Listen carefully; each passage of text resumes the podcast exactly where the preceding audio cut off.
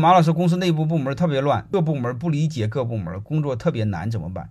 这个和这个，如果你是老板的话，很简单，我简单的说，部门之间狗咬狗，部门之间扯皮，部门之间没有效率，它最本质的一个事儿就是我们边界不清晰。一管理，大家一定要知道，分工和合作，它前提一定要是要有边界的。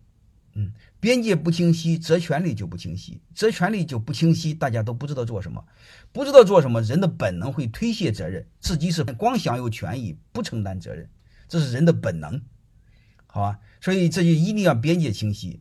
如果不行，你你你看自然界、动物界，它有一个最典型的案例，你会发现，任何一个物种。它这个头领只要上台，只要是一上台，他一定撒泡尿，把自己的领地圈一圈，就警告外人：“这是我的领地，外人不能进。”然后各个物种相安无事，好吧？所以我们管理一定要记边界清晰，每个部门该你干啥，该你干啥都要说的非常清楚。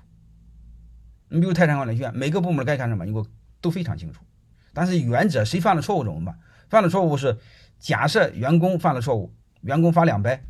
那他头头呢罚四百，为什么你没管好吗？嗯，就非常简单，边界非常清晰。啊，如果是两个部门之间交叉产生了错误，很简单，只要交叉产不清、说不清楚的事，同时都罚。啊，说不清楚的事，两个部门都承担责任。啊，就类似这样，好吧？